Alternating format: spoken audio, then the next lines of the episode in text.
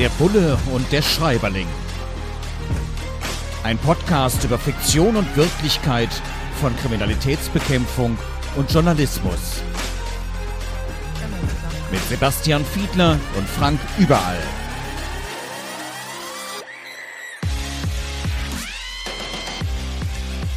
Herzlich willkommen zur ersten Folge unseres Podcasts. Wir sprechen darüber, wie viel Realität zum Beispiel in Kriminalromanen steckt. Den Anfang machen wir mit dem Bestseller Das Geschenk von Sebastian Fitzek. Ein spannender Thriller, dessen Inhalt wir hier natürlich nicht spoilern wollen, aber wir schauen uns einige Schilderungen des Autors mal etwas genauer an. An einer Stelle wird zum Beispiel beschrieben, wie eine Frau von der Kriminalpolizei angerufen wird, sie solle aufpassen, weil ein Verbrecher ihr etwas antun wolle. Die Frau gerät in Panik. Kann sowas in Wirklichkeit vorkommen?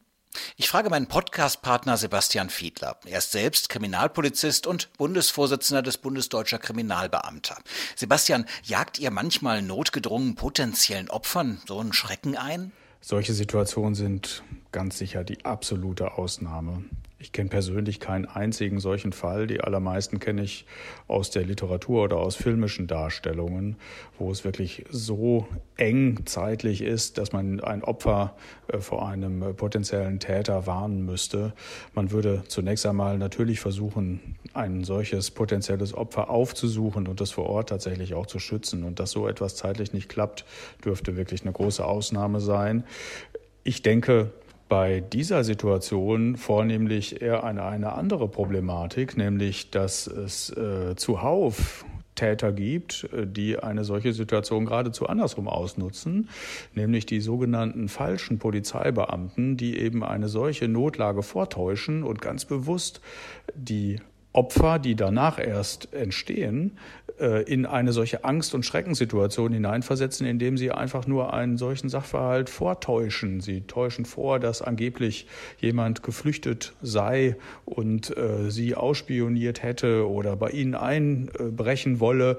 Am Ende wollen sie es darauf anlegen, das Opfer so in Angst und Schrecken zu versetzen, dass es an einen vermeintlichen Polizeibeamten all sein Hab und Gut, Schmuck, Bargeld und ähnliches übergibt. Und das funktioniert leider Gottes jeden Tag in Deutschland immer wieder aufs Neue. Eine ganz perfide Masche, an die ich mich ausgerechnet an dieser Buchstelle wirklich erinnert fühle.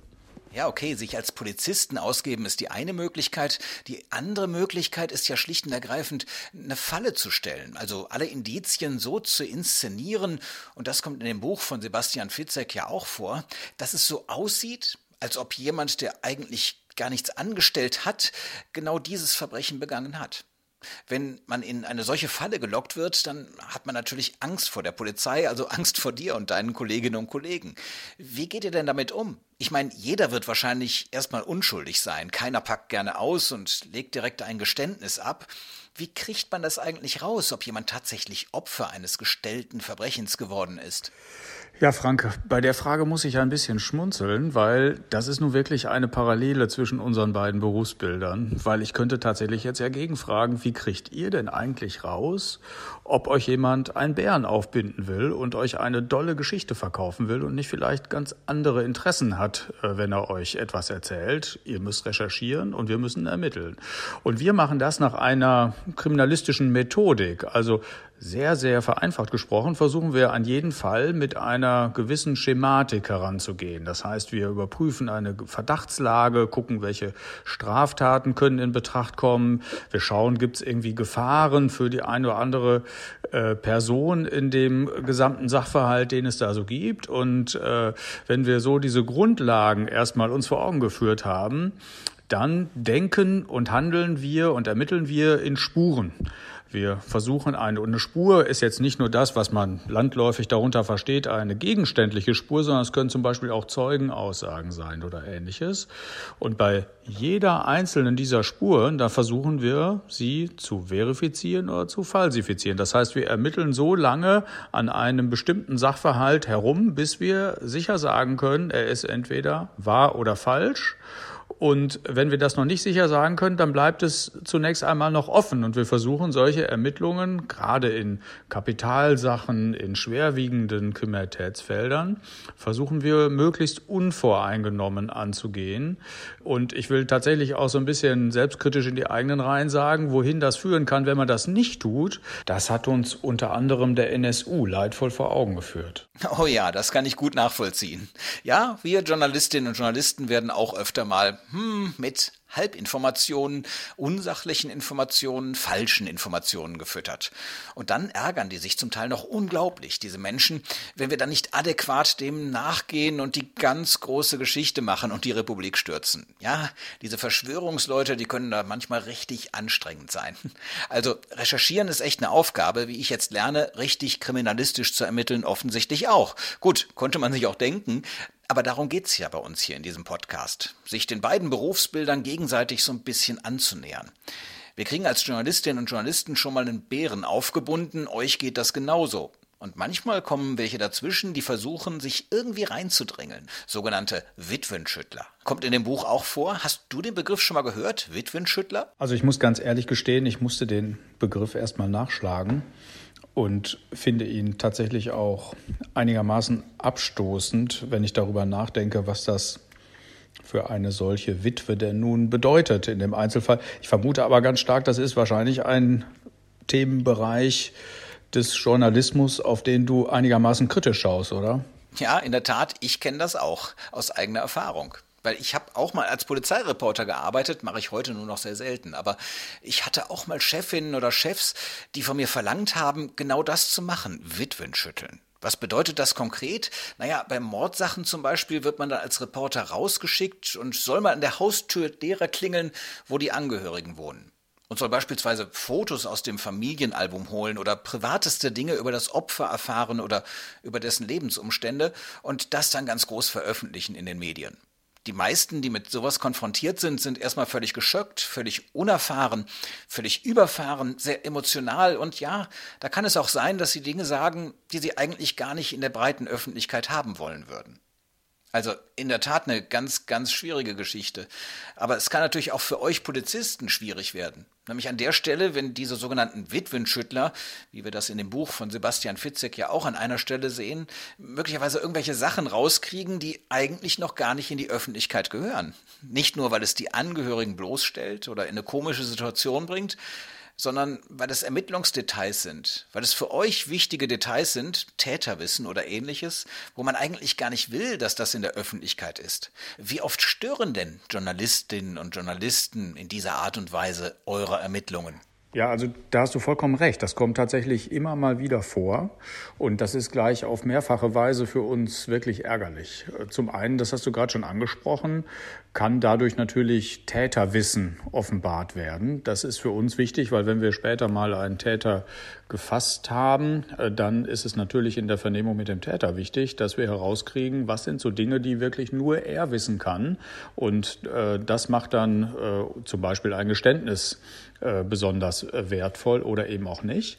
Auf der anderen Seite führt es natürlich auch dazu, wenn besonders viel von einem solchen Fall schon in der Öffentlichkeit ist, dann kontaminiert das gegebenenfalls auch Zeugenaussagen. Und damit meine ich, dass wir immer Wert darauf legen, dass die Zeugen sich an tatsächliche Geschehensabläufe erinnern und die wiedergeben und nicht möglicherweise Dinge, die sie schon aus der Presse wissen. Und es gibt noch einen dritten Grund, warum das ärgerlich ist diese Dinge machen uns einfach schlicht und ergreifend mehr Arbeit. Ja, da scheinen wir auch manchmal einen kleinen Zielkonflikt zu haben. Wir als Journalisten, die natürlich was exklusiv rausfinden wollen und dann exklusiv in die Öffentlichkeit blasen wollen und ihr, die ihr exklusiv auch was rausfinden wollt, aber dann als Ermittler für euch behalten wollt. Ja, ein kleiner Zielkonflikt. Vernimmt sich, was man will, dann wilde Gerüchte entstanden. Fast nichts davon stimmt. Tatort Sport. Wenn Sporthelden zu Tätern oder Opfern werden, ermittelt Malte Asmus auf meinsportpodcast.de. Folge dem True Crime Podcast, denn manchmal ist Sport tatsächlich Mord. Nicht nur für Sportfans. Schön, dass wir nicht beruflich zusammenarbeiten, sondern sozusagen nur verbandsberuflich, beziehungsweise hier jetzt an dieser Stelle in diesem Podcast, der Bulle und der Schreiberling, wo wir einen Blick auf Fiktion und Realität werfen, heute mit Sebastian Fitzek, das Geschenk, dem Bestseller. Und da geht es unter anderem auch um die Aufmerksamkeit, die Täter in den Medien bekommen, im Gegensatz zu der Aufmerksamkeit, die da Opfer bekommen. Da heißt es an einer Stelle, dass Opfer fast zum Schimpfwort wird und Täter fast eine Netflix-Serie bekommen würden. Ja, wie ist denn da dein Eindruck, Sebastian? Ist das so? Kommen die Täter meist in der Öffentlichkeit, in unserer Berichterstattung irgendwie besser weg? Mein Eindruck ist da ganz klar, es gibt solche und solche. Es gibt durchaus Medien, die versuchen wirklich sehr viel Wert darauf zu legen, dass sie auch die Opferseite bedenken und dass sie sie, soweit es geht, auch berichten. Aber ich denke, auch hier habt ihr natürlich so einen kleinen Zielkonflikt, weil ihr natürlich einerseits berichten wollt und andererseits äh, vielleicht äh, doch Wert darauf legen wollt, dass die Opfer nicht noch ein weiteres Mal traumatisiert werden, dadurch, dass sie noch möglichst breit durch die Presse gezogen werden. Ich habe eher einen anderen Punkt, der mich insbesondere nach diesen Anschlägen wirklich wütend gemacht hat. Und äh, da geht sozusagen die Klage noch weit darüber hinaus, dass es nur um das Verhältnis ginge zwischen Opfern und Tätern und, und inwieweit jetzt mehr oder weniger über sie berichtet wird. Nee, ich würde sogar sagen, es wird teilweise sogar Schaden dadurch angerichtet, dass über Täter sehr prominent berichtet wird. Denken wir mal an die Anschläge in Halle und äh, in Hanau, in denen es sich eine große deutsche Zeitung mit den berühmten vier Buchstaben nicht hat nehmen lassen, den Täter mit Bild auf die Titelseite äh, zu bringen oder in den Online-Ausgaben teilweise mit Videos auch noch online zu gehen. Und da geht es nicht nur darum, dass das für Opfer hochproblematisch ist, sondern das erzeugt weitere Täter. Ja, in der Tat. Schwarze Schafe gibt's überall. Und wir haben eigentlich dafür ein ganz gutes Regelwerk, den sogenannten Pressekodex, wo dann auch solche Dinge nicht erlaubt sind, wo solche Dinge dann auch irgendwann über den Presserat sanktioniert werden. Ja, schwarze Schafe gibt's im Journalismus. Schwarze Schafe, habe ich gehört, soll es aber auch schon mal bei der Polizei geben. Insofern, lass uns drum kämpfen, dass es immer die Guten sind, die gewinnen. In unseren verschiedenen Verbänden. Du beim Bund Deutscher Kriminalbeamter, ich beim Deutschen Journalistenverband. Übrigens beides Gewerkschaften und Berufsverbände. Und hier unterhalten wir uns ja heute nochmal weiter. Eine letzte Frage noch zu Sebastian Fitzek. Hat übrigens den gleichen Vornamen wie du, Sebastian.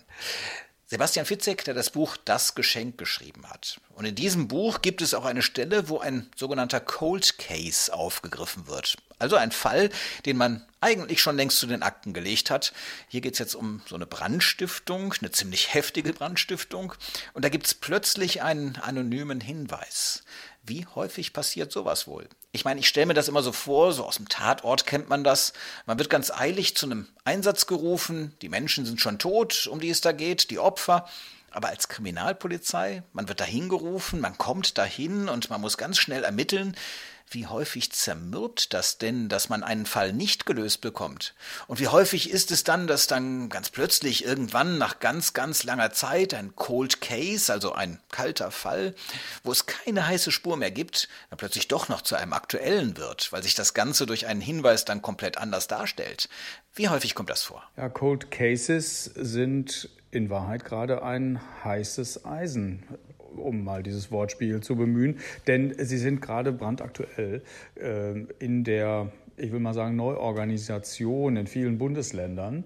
Und das hat ein ganz starkes Stück damit zu tun, dass es eben so Fälle sind, von denen wir übrigens sehr, sehr viele haben. Also ich kenne keine deutschlandweite Zahl, aber sie dürfte jedenfalls vierstellig sein. Ähm, es ist aber weniger eine Frage, ob uns ein neuer Zeugenhinweis erreicht. Das sind eher so Fälle, die vielleicht bei Aktenzeichen XY noch einmal laufen und aufgewärmt werden und es auch teilweise nach 20 Jahren noch erstaunlich gute Hinweise gibt. Das zeigt uns äh, die Realität immer mal wieder. Äh, aber bei uns geht es eher darum, dass wir tatsächlich noch viel zu viele solcher alten Aktenbestände und alten Fälle haben, die bis heute ungelöst sind und bei denen wir mit neuen Methoden nochmal die Fälle aufrollen. Also Ganz konkret bedeutet das, Wir verfügen in unseren Landeskriminalämtern über so interdisziplinäre Teams. Da sind ganz erfahrene Mordermittler dabei und die haben wiederum in der Hinterhand ein Wissenschaftlernetzwerk. Da sind also Psychiater dabei, die in der forensischen Psychiatrie sich besonders gut auskennen. Es sind äh, Wissenschaftler aus den Naturwissenschaften äh, dabei. Es sind äh, Informatiker dabei. Also lange Rede, kurzer Sinn. Man versucht sich diese Fälle noch einmal anzuschauen und zu gucken, gucken, ob es nicht heute jetzt neue wissenschaftliche äh, Methoden gibt, die es äh, früher gar nicht gegeben hat. Das treffendste Beispiel sind äh, DNA-Untersuchungen. Aber man guckt sich dann mit einer professionellen Brille von außen noch einmal diese Fälle an und versucht dann herauszukriegen, ob in der Akte nicht doch noch bestimmte Spuren enthalten sind, die man noch einmal angehen müsste. Und da ist immer dieser Blick von außen ganz, ganz hilfreich, der dazu beiträgt, dass man solche Fälle tatsächlich noch mal lösen kann. Aber du hörst schon raus, es sprechen ja zwei Gewerkschafter miteinander. Dafür braucht man Leute und Personal. Und äh, das ist im Moment eher so der Flaschenhals, an dem diese äußerst gute Methodik im Moment noch so ein bisschen krankt. Und ich kann dir aus eigener Anschauung sagen, wir hatten vor gar nicht allzu langer Zeit mal eine Veranstaltung mit unseren Profilern vom Landeskriminalamt in Nordrhein-Westfalen. Und die haben uns äh, einige solcher Fälle einmal aufgezeigt und haben die Ermittlungen noch einmal dargestellt. Und äh, ich kann dir sagen, das ist äh, für alle Zuhörer und unter den Zuhörern waren ausschließlich Kriminalbeamtinnen und Beamte und Angestellte der Kriminalpolizei. Und für alle war das tatsächlich auch noch einmal wie ein kleiner Krimi. Ein kleiner Krimi für die Kriminalisten. Ja, das ist doch ein wunderbares Schlusswort. Wir unterhalten uns demnächst weiter über das nächste Buch, den nächsten Film. Immer da, wo Polizeiarbeit dargestellt wird oder auch ein bisschen mehr Journalismus. Der Bulle eben und der Schreiberling. Der Polizist, das ist Sebastian Fiedler und der Schreiberling, der Journalist, das bin ich, Frank Überall. Schalten Sie auch demnächst wieder ein, hier bei unserem kleinen Podcast. Danke, Sebastian. Hat mir echt Spaß gemacht. Wir wiederholen das alle 14 Tage. Vielleicht wird es ja eine ganz lange Serie, wenn die Leute das da draußen hören wollen. Ich bin mal gespannt. Sebastian Fiedler und Frank Überall, der Bulle und der Schreiberling, am besten abonnieren und dranbleiben im Netz. Wir freuen uns auf Sie. Bis demnächst. Der Bulle und der Schreiberling. Ein Podcast über Fiktion und Wirklichkeit von Kriminalitätsbekämpfung und Journalismus. Mit Sebastian Fiedler und Frank Überall.